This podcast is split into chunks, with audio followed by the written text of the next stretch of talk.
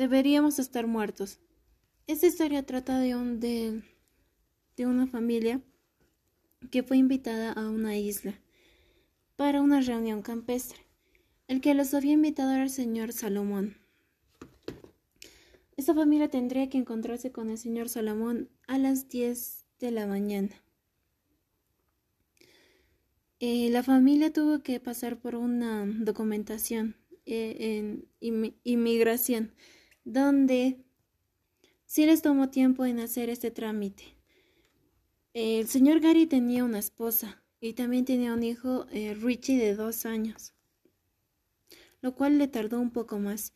la familia se tardó en llegar, pero el señor Salomón sabía que llegaría un poco tarde, entonces llegó a las once y no esperó a la familia, entonces se dirigieron hacia la isla. Primero aterrizaron en un lugar donde fueron a...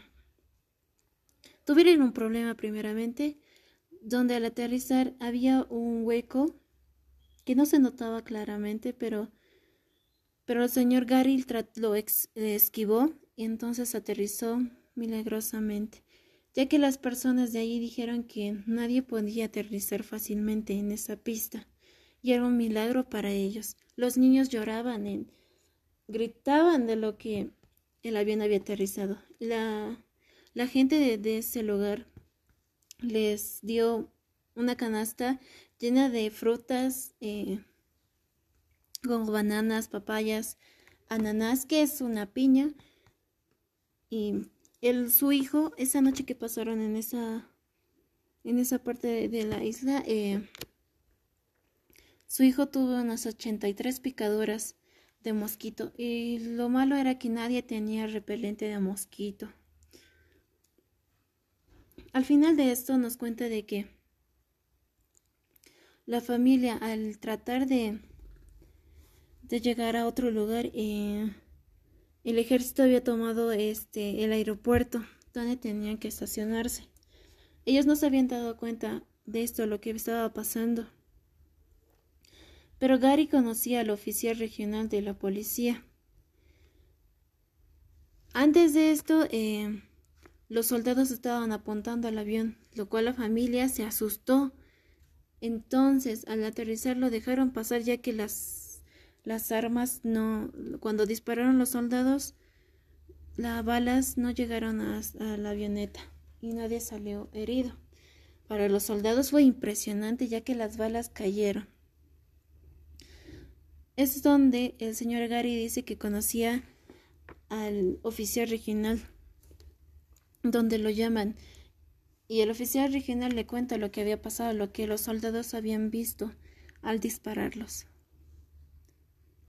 El mar a mis espaldas. Esta historia trata de un submarino, el cual fue bombardeado por los japoneses. Esta historia al principio trata de donde los hombres estaban preparándose para sumergirse, donde había un hombre que tendría que cerrar la tapa principal de, entrada, que se encontraba en la parte de la superficie, donde ese hombre detrás vio que vendía ven, que venía una bomba japonesa. Es donde la escotilla tuvo un problema. George y Logan trataban de cerrar esta tapa, pero no lo lograban, así que Logan intentó y lo obtuvo. Pero aún así tenían problemas, ya que el agua seguía entrando y tenían problemas, ya que todos estaban volviendo locos y no sabían qué hacer, todos estaban en shock ya por el bombardeo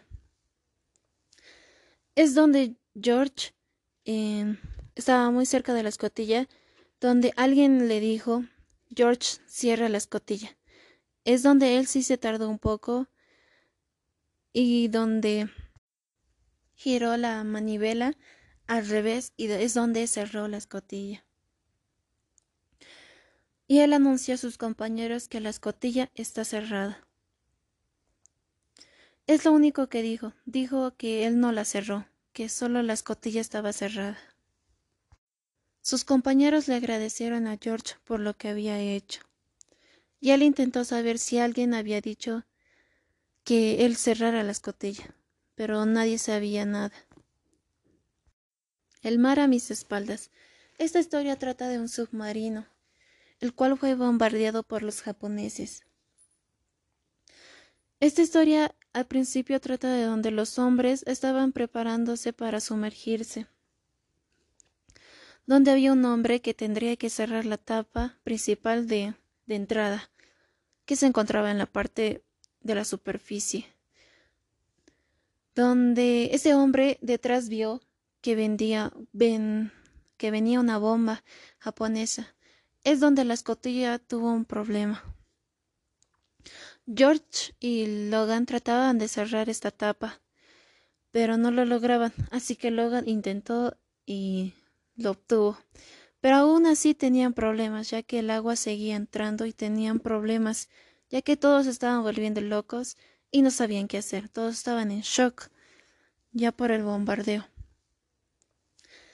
es donde George em, estaba muy cerca de la escotilla, donde alguien le dijo, George, cierra la escotilla. Es donde él sí se tardó un poco y donde giró la manivela al revés y es donde cerró la escotilla. Y él anunció a sus compañeros que la escotilla está cerrada. Es lo único que dijo. Dijo que él no la cerró, que solo la escotilla estaba cerrada. Sus compañeros le agradecieron a George por lo que había hecho.